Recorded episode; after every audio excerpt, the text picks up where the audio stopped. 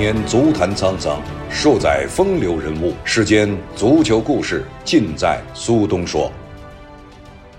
大家好，欢迎收听由励志播客独家制作播出的节目《苏东说》。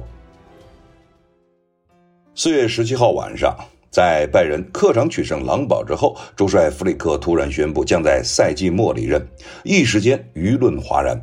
拜仁也在第二天发布了声明，表示董事会不赞成弗里克的单方面沟通，将与弗里克进行进一步的磋商。但因弗里克与拜仁总监萨里哈米季奇之间的矛盾已经无法调和，最终在十天之后，拜仁官宣了弗里克离任的消息，并且表示 RB 莱比锡现任主帅纳格尔斯曼将在下赛季接手球队。至此，弗里克一年半的拜仁执教生涯正式落下帷幕。今天啊，我们就说说弗里克和他的拜仁之间的故事。在拜仁四月十七号晚上客场三比二击败了沃尔夫斯堡之后，主帅弗里克啊赛后突然宣布将在赛季末离任。他说：“今天我通知了球队，我想在赛季结束时终止合同。”弗里克说：“我想在今年夏天终止我的合同，这是事实。我今天已经告诉球队了。”他们从我这里听到这件事，而非道听途说。我觉得这很重要。我真的非常热爱这支球队。欧冠出局之后，我已经将这一决定告知了俱乐部管理层。我也要感谢俱乐部给我机会执教这样一支了不起的球队。弗里克还表示，这个决定对我来说并不容易。我是这个俱乐部的球迷，盖德·穆勒、布莱特纳、鲁梅尼格都是我儿时的偶像。我的未来目前完全不清晰，目前还没有去向的讨论。国家队教练的工作是每个教练都必须考虑的重要选项。过去几周对我来说非常不容易，我和比埃尔霍夫也没有进行任何的谈话，因为这阵儿球队正在欧冠和德甲的重要阶段。五十六岁的弗里克上个赛季还是科瓦奇的助教。自二零一九年十一月接手拜仁主帅一职之后，弗里克在自己执教过的八十一场比赛中取得了惊人的六十七胜七平七负的成绩，场均进球三点零一个，同时呢丢球一点零五个，场均得分呢能够高达二点五七分。他帮助拜仁连续拿下了德甲、德国杯、欧冠、欧德超杯。欧超杯和世俱杯一举达成了六冠王伟业。而四月二十七号，拜仁慕尼黑终于发布了官方公告。公告表示，拜仁慕尼黑足球俱乐部已经和现年三十三岁的尤利安·纳格尔斯曼达成了协议，他将会成为球队的新任主帅。这位出生于巴伐利亚的教练将在二零二一年七月一日新赛季开始时从莱比锡加盟拜仁慕尼黑，双方签约五年，直到二零二六年的六月三十号。此前，拜仁慕尼黑足球俱乐部遵从汉斯·弗里克的要求，于2021年6月30日终止原来要签到2023年的6月30号的主教练合同。纳格尔斯曼在2016年开始执教霍芬海姆，当时年仅28岁的纳格尔斯曼成为德甲历史上最年轻的主教练。他也曾率队跻身欧冠赛场。在执教阿尔比莱比锡期间，纳格尔斯曼。达成了欧冠淘汰赛带队获胜最年轻的教练，带队进军欧冠半决赛最年轻教练等多项成就。据德媒报道，拜仁为了聘请纳格尔斯曼执教球队，需要向莱比锡支付两千万欧元的解约金。四月三十日，在接受慕尼黑当地媒体《慕尼黑晚报》的采访时，拜仁慕尼黑主席海纳谈到了弗里克以及球队新帅纳格尔斯曼的情况。海纳被问到是否努力劝说弗里克留下，对此海纳表示：“我们和弗里克谈过，但是呢，最终他的愿望还是在赛季结束之后离开。我们满足了他的愿望。弗里克执教期间，我们经历了非常成功的时光，我们很感谢弗里克。纳格尔斯曼是巴伐利亚人，他非常想执教拜仁，这也是交易成功的关键。很高兴我们这么快就完成了交易。”拜仁是欧洲最好的球队之一，需要一名顶级的主教练。我们签下纳格尔斯曼后做到了这点。关于纳格尔斯曼的转会费，海纳表示，我们必须要和莱比锡达成一致，因为纳格尔斯曼依然和莱比锡有合同在身。但是不要相信那些传言中的数字。施维因施泰格在个人社交媒体上力挺弗里克，在。这个社交媒体上，他说：“拜仁签下你作为备选，而你作为拜仁主帅，给了他们一切。到此为止，祝贺你。”穆勒也说，弗里克并没有跟我们解释他自己离队的理由。在最近这一年半的时间里，他留下了非常多的能量。作为拜仁的主帅，你必须得厚脸皮，而且得够厚脸皮才能够行。你会被问及到大量的问题，必须要一致站在球队的身前，而且这是一段非常紧张的时间。不过他确实没有跟我们解释，他也没有必要跟我们解释。阿拉巴在社交媒体中写道：“一同迈出了重要的一步，一起走完了这最后一程，让我们一起战斗到最后吧，教练。”诺伊尔则写道：“对我们所有人来说，这都是一段充满情绪化的事儿。我们作为一个团队。”必须要处理好这件事，因为我们曾经一起有过一段非常成功、非常美好的时间。对我们来说，弗雷克在公开宣布离队之前，能够自己先告知我们这件事情是非常重要的，特别是在这样一场比赛之后，这也反映我们关系很好的一个信号。据拜仁慕尼黑俱乐部官方的消息，球队将会在赛季结束为哈维·马丁内斯、阿拉巴、博阿滕和主教练弗里克四人举办一个适当的告别仪式，以感谢他们在俱乐部所做出的巨大贡献。哈维·马丁内斯2012年夏天从毕尔巴鄂竞技加盟拜仁慕尼黑，当时以4000万欧元的转会费成为了队史的标王。并且以极其优异的表现，也成为了球队的主力，帮助球队拿到了2013年的三冠王，并且也在去年的六冠王道路上为球队在欧洲超级杯中打进了制胜一球。阿拉巴则出道于拜仁慕尼黑青训营，2009到10赛季上演了一线队首秀，是俱乐部历史上出场次数最多的外籍球员。博阿滕则是2011年从曼城加盟了拜仁慕尼黑，是拜仁慕尼黑最近两次夺得欧冠冠军的主力中后卫。弗里克则是在2019年底接替科瓦奇的帅位，他最终上任拿到了史无前例的六冠王。萨利哈米奇奇说：“我想表达我对弗里克的感谢。在一年半的执教之后，我们庆祝了无数胜利和冠军。2020年的三冠王当然也是绝对的亮点。这些成功将永远和他的名字联系在一起。我祝愿他在未来的路上一帆风顺。”马加特则说到了弗里克，理解他踏出这一步，但这是对拜仁的侮辱。德国的媒体。呃，Sports Buzzer 则有消息称，拜仁前主帅菲利克斯·马加特批评了弗里克发表声明的方式。马加特表示：“我能够理解弗里克踏出这一步，但这是一种自作主张的行为，这是对拜仁慕尼黑的一种侮辱。弗里克清楚他做了什么，他就是在寻求这种侮辱，因为他想离开拜仁。”马加特说：“我很清楚，弗里克想要改变现状，告别将军。”发生重大冲突的时候，弗里克直接说：“好了，这不是我的事儿，我走人了。”马加特说：“我也曾执教过拜仁，我也几乎没有对阵容规划施加任何的影响。在拜仁，阵容规划是董事会的事情。弗里克对转会权的要求，此前在拜仁从来没有出现过。那不是拜仁慕尼黑，不能把坏事单列出来说都是萨里哈米基奇干的，剩下的都是别人做的。萨里哈米基奇也对引援负有责任。”正是这些引援帮助拜仁拿到了六冠王。比尔霍夫则说：“我们可以和弗里克接触了，他会是出色的国家队主帅。”德国国家队的领队比尔霍夫五月五日接受了《图片报》的采访，他表示，德国足协现在可以和弗里克谈判了。同时，他认为弗里克会成为一名出色的国家队主帅。此前，媒体称德国足协有意邀请弗里克执教国家队，他将接替欧洲杯后离任的勒夫。现在，拜仁已经确定纳格尔斯曼将在新赛季执教球队，因此德国足协也可以正式与弗里克展开接触。比尔霍夫说道：“现在我们可以自由地与弗里克谈判了。我很了解弗里克，他会成为一名出色的国家队主帅。我得到了消息，我们现在可以和弗里克接触。我很高兴这个选项现在变得可行了。”而贝肯鲍尔也对此发表了自己的看法。拜仁慕尼黑的终身名誉主席贝肯鲍尔在接受采访时，他表示，弗里克的成功无法被复制，分开可能是他和拜仁双方最好的选择。谈到弗里克的离开，贝肯鲍尔说，双方分开也许是明智的选择。弗里克取得的成功是无法重复的，你不会再有那样的成功，所以对双方来说，最好就是分开。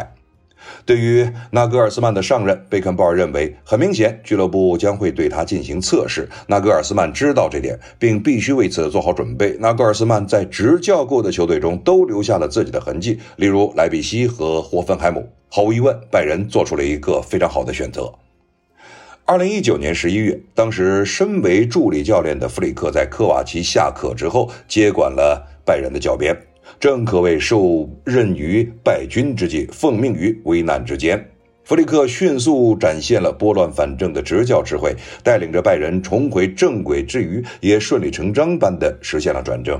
然而，弗里克和高层之间的矛盾，或者说他和体育主管萨里之间的矛盾呢，在此时已经渐渐有了苗头。据权威的媒体、踢球者等分析，在明确基米希重回后腰的位置上，弗里克早在上赛季冬季转会期间便向高层提出了补强右后卫的想法，并提出了像亨里希斯、多多这样的球员来做参考。然而，高层根本没有听取他的建议，直至冬窗最后时刻，才从皇马租借来了踢不上球的右后卫奥德里奥·索拉。拜仁这样凑合式的引援对弗里克来说几乎没有任何实战意义，而奥德里奥·索拉此后的表现也证明他根本无力提升拜仁的右路力量。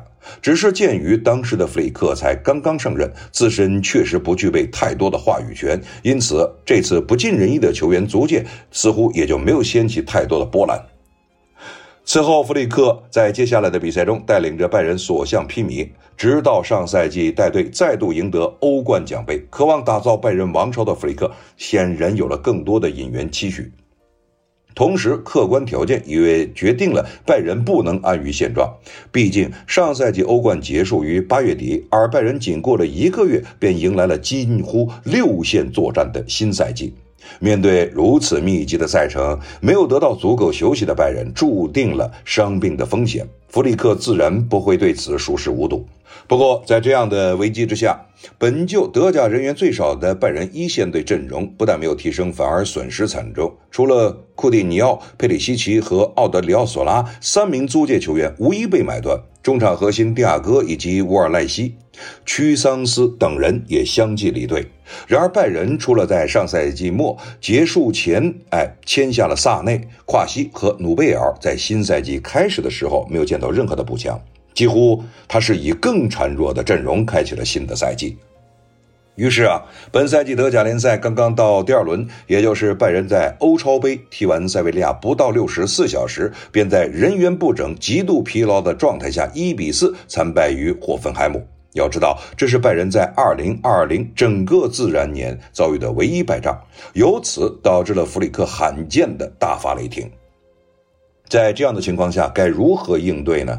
直至转会窗口关闭前的最后一天，萨利才为拜仁签下了四名新员。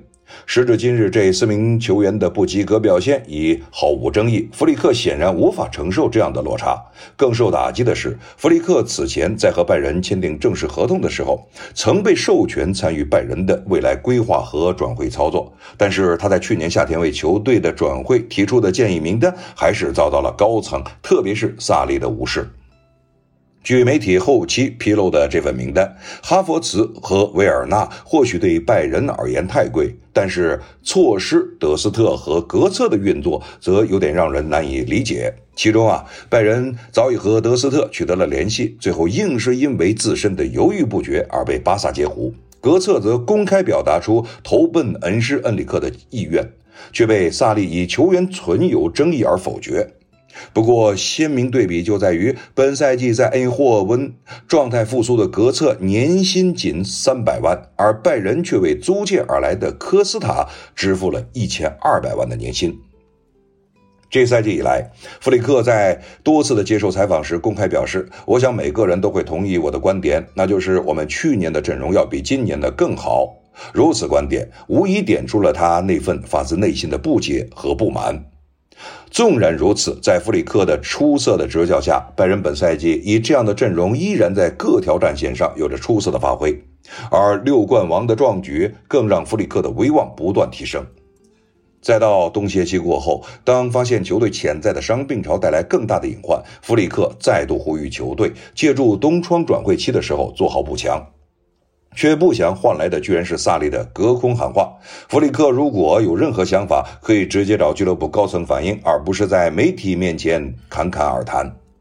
面对功勋主帅，拜仁高层当然，特别是萨利，并没有显示出足够的尊重，这让弗里克和萨利之间的矛盾开始呈现在外界面前。对此，弗里克也毫不掩饰，公开表示自己曾在训练场因不满球队引援不利而朝萨里怒吼，同时也为此道歉。而两人的矛盾冲突自此随着各项赛事内外之间的事件不断发生而趋向尖锐。当体育主管和球队主帅矛盾公开，本应及时站出来把矛盾消除在萌芽阶段的几位俱乐部高层人物，居然不约而同的熟视无睹般的试图粉饰太平。除了不断强调弗里克的合同直至二零二三年才到期，却根本没有任何人站出来回应他的诉求，只是话中有话的要求弗里克得做好自己的本职工作。不知弗里克何时开始萌生离开拜仁的念头，但是不尽人意的执教环境以及缺乏尊重的拜仁高层，显然让他渐渐感到了心灰意冷。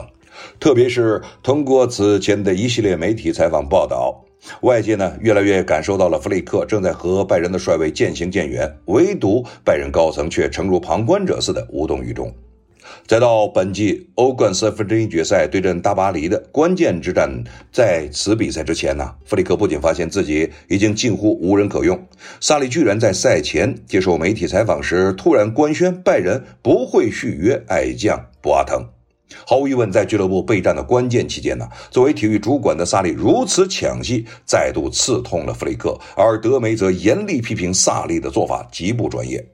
纵然如此，拜仁依然和大巴黎鏖战一百八十分钟，仅以客场进球劣势而遗憾出局。再看看两回合比赛，对比巴黎替补席上坐着维拉蒂、吉恩、拉菲尼亚等满满十二名替补，拜仁替补席算上二队小将也不过七名球员，能出场的更是只有十八岁的穆夏拉和三十三岁的马丁内斯。比赛最后，当弗里克不得不安排后腰的老将马丁内斯替补出场改替中锋时，可见拜仁的此番出局是多么的凄凉和让人痛心。可能啊，正是因为这场比赛过后，让弗里克彻底放弃了留守拜仁的最后可能，因为这支球队的管理层根本无法支持他为拜仁打造一个持续辉煌的王朝。那么，既然矛盾无法化解，那么好聚好散，分道扬镳。那么无疑就是一个唯一的也是合理的选择。在弗里克此前宣布希望赛季结束后就解约，加之他与拜仁总监萨利哈米季奇之间早已不是公开的秘密的那种不和，让后者招来了大量的拜仁球迷的怒火，不乏有球迷对萨利进行着人身攻击。球迷们评论道：“希望我们不要像罗泽和许特尔离开那样遭到崩盘，这家俱乐部是毁了。”迪亚哥、阿拉巴、博阿滕、哈维、马丁内斯、弗里克，难以置信，拜仁走了这么多人，我不理解萨利为什么还不走。感谢萨利，硬是把德甲最好的主教练赶走了。衷心感谢弗里克给我们带来的无与伦比的一九到二零赛季。这些啊，刚才说的都是球迷在各种各样的社交媒体上的留言。而对此，拜仁慕尼黑俱乐部的主席海纳在俱乐部官方发文，再次明确了拜仁俱乐部的立场，并就外界对于萨利的争论发表了评论。海纳表示，俱乐部一直站在萨利身后，拜仁一致坚决反对关于外界对萨利的攻击和敌意。当然，客观的批评总是被允许的。然而，我们强烈谴责人身攻击和煽动，拜仁对这样的事情不会有丝毫的容忍空间。每一枚奖牌都有两面性，我们所有人，包括我自己，都为球队在过去十八个月里的出色表现感到高兴。队内的球星们也是如此。但是我们现在处于新冠疫情之下，我们不得不承担大约一点五亿欧元的销售损失。拜仁在经济上仍然处于有利地位，但下降的趋势仍然相当明显。据海纳的说法，萨利所代表的体育董事会的任务，不仅是要考虑竞技方面的因素，还要考虑到经济方面的因素。从根本上说，这个系统固有的一个特点就是，教练考虑的更多的是短期的成功，而体育总监则必须从中长期的角度来进行计算。在这样的基础前提下，我们会共同做出决定。现在我们还将共同努力。确保我们再次冷静下来，以继续在未来书写我们的成功的故事。踢球者指出，勒夫的辞职加速了弗里克逃离拜仁的想法，但他又不能在公开场合表现出对于德国帅位赤裸裸的向往，于是他提出了所谓的生活质量与家庭理由。为了恢复自由身，弗里克愿意放弃合同中剩余两年的全部薪水或者赔偿金。普遍认为，只要如愿解约，弗里克去德国队是唯一合乎逻辑的选择。假如在可以聘请弗里克的情况下，德国队主管比埃尔霍夫还会接洽其他候选人，那就简直太没有道理了。而且，德国媒体还披露，弗里克的助教之一克洛泽也跟萨里关系紧张。这也是为什么克洛泽的助教合同仅仅签了一年，他想要手握主动权。克洛泽其实他透露过，拜仁至今还没有跟他谈到续约的事情。真正让我考虑，当然考虑的是去留问题。他说，真正让我考虑的是这里的人如何相互沟通。就算你不会一直赞同对方的观点，你也要绝对的互相尊重。克洛泽这番话也可以让人理解为弗里克为什么无法和萨利继续的合作下去。弗里克如能带着克洛泽回国家队，延续助教上位的传统，德国球迷啊自然是喜闻乐见。无论弗里克是不是回国家队，但是有一点可以肯定，在这场闹剧里边，没有人是赢家，而拜仁的黄金十年也就此烂尾。德国名宿哈曼表示，德国队现在当然是有机会了。德国足协主席凯勒之前说过，他们不会挖有合同在身的主教练。现在弗里克身上就没有合同了，因此我希望德国队尽快解决这件事情，因为在我看来，没有比弗里克更好的德国队主帅人选了。踢球者消息称，弗里克受到了多家的外国球队的关注，不过他的未来非常有可能是在德国队。德国足协的领队比尔霍夫希望在欧洲杯之前官宣弗里克。弗里克曾经在德国国家队担任过勒夫的助理教练，是德国队获得2014年巴西世界杯冠军的功臣之一。踢球者的消息称。德国足协不会为弗里克支付转会费，作为补偿，德国足协会安排一场友谊赛在慕尼黑进行。比赛的收入，哎，最后呢是给拜仁。友谊赛可能是德国队对阵拜仁，也可能是德国队与其他国家队之间的比赛。其实，在弗里克官宣了他正式在这个赛季结束以后离开拜仁慕尼黑，在这个消息一出呢，当时呢有很多的猜测，当然很多人呢自然就想到是不是勒夫走了以后，他自然而然的就能够接替德国国家队主教练这个席位。现在看来，这个概率是非常大的，也是极有可能的，也是合情合理的。但是别忘了，就是在这个弗里克离开拜仁之前，那么他和拜仁高层之间所发生的一些矛盾。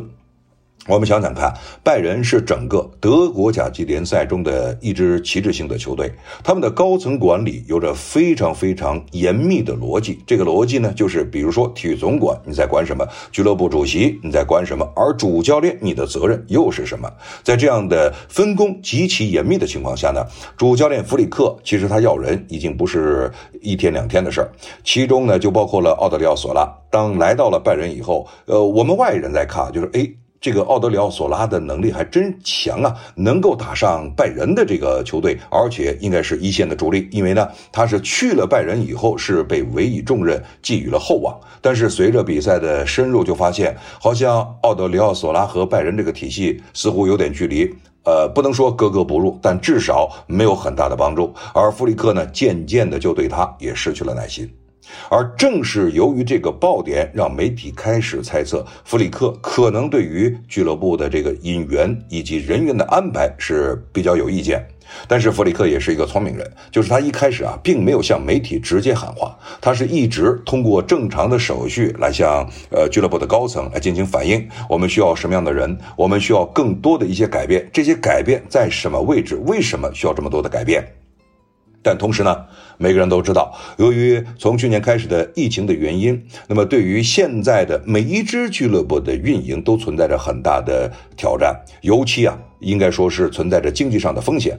我觉得在某种程度上呢，这个萨里哈米基奇也没错。弗里克也没错，都是从他们自己本身的角度来为这支球队考虑的。你比如说，像弗里克，他希望能够延续现在拜仁慕尼黑，呃，继续的辉煌，啊，继续的冠军，能够在欧冠中下个赛季有着更好的表现。其实呢，这作为一个主教练是非常合情合理的要求。你说萨里哈米基奇他不知道，他不懂吗？他不会。想当年，他可是拜仁慕尼黑不仅仅是后防线上的一把闸，他也曾经在当球员的时候也要求过自己俱乐部的高层，哎，我们俱乐部在哪里应该补强了？我们在哪里需要更多的、更好的血液？所以说呢，对于萨里哈米基奇，他全懂。但是呢，他必须从他那个位置，那么来呃考虑这支球队，这就是我们经常说的屁股，哎，决定你的脑袋。他在那个位置上，他要需要考虑的不是今年的拜仁要取得什么样的成绩，他需要考虑的是今年的成绩、明年的成绩、后年的成绩。他需要的是今年的收入、明年的收入、后年的收入。而现在呢，对于无论是拜仁慕尼黑还是其他的一些大型俱乐部，谁都不知道明年会发生什么，后年会发生什么。尤其在去年疫情发生以后，我们都知道所有的俱乐部受的冲击非常大。虽然说相对的。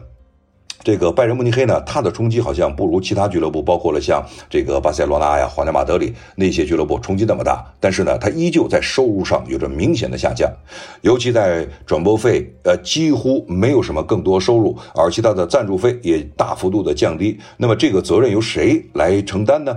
看着好像是由于外界的原因，但是要解决这些事情，就必须要由萨里哈米基奇来出面。作为一个体育总监，你不仅仅考虑的是球队的成绩，你更要考虑的就是这个成绩出来以后，而对市场的反馈以及市场对你的要求。这是现在哈米呃萨里哈米基奇啊必须要做的。也正因为如此啊，他也得到了拜仁慕尼黑这个高层的支持。呃，我们也知道，就是在媒体中都说啊。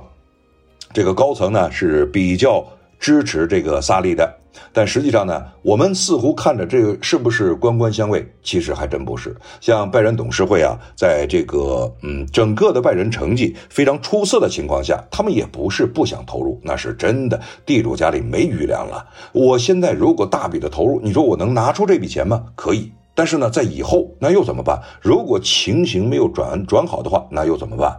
而对于弗里克来说，我需要的是现在的成绩，我也需要的是明年的成绩。所以呢，这种矛盾到了这个，尤其欧冠刚才提到的与巴黎圣日耳曼那场比赛的时候，到达了一个临界点。用弗里克的话来说呢，就是我反正给你拿冠军了，我也做到了我最大的这个努力。但是呢，你现在看看我板凳上的人，只有七个人，而且还都不是一线队的队员。而你再看看大巴黎对面上坐的什么人呢？他们都是呃大名鼎鼎的身价上千万的或者几千万的球员，而且是坐满了十二个人。在这样的相对呃比较情况下呢，当然弗里克心里啊极度不不平衡，而且呢也确实他对可能萨里哈米基奇的这个意见也就越来越大。要说到这里呢，就比较呃必须要说了，因为拜仁从呃整个的经营状况来说，我们也都知道，德甲是整个五大联赛中最为健康的一个联赛，而在整个的德甲的甲级联赛中，所有球队中，拜仁又是其中的最有代表性的一个典型球队，就是从他们过往的成绩到最后的市场经营，我们也知道，就是。一说到德甲，有无数的拜仁球迷。那么现在呢，多特在市场开发上也越来越好。但是你必须要承认的就是，现在拜仁的球迷越来越多，而且他越来越了解这个拜仁。为什么呢？就是他们在过往，由于他们的健康的经营，在各个市场的投入已经越来越多了。呃，这也就是为什么在前两年吧，拜仁慕尼黑能够在中国有一个自己俱乐部的办公室。而其他的俱乐部呢，可能是也有，但都是属于那种合着的一起办公的这种办事处。而拜仁啊，在过往呃这么多年以来呢，就是他在经营上的这个思路，呃，没有太多的变化，这可能确实需要他们要加以改进的。那么我记得在九九年、零零年，在那个阶段，呃，就他们用。不能说完全一样，但是呢，改进不多的经营方式，经营着球队，经营着市场，也有很多的出色的球员。这个就是从德甲的其他球队中，哎，来买进来可能在未来最为出色的球员，作为充实自己球队的这个中坚力量。那么你要看他从这个呃德国之外买进的球员呢，相对就少很多。相反的，你看看像在其他联赛中，很多那么德国籍的球员都经历过拜仁慕尼黑的洗礼。那么换句话说呢，都是从从这个拜仁慕尼黑呃这个门出来的，哎，加盟到了其他的球队。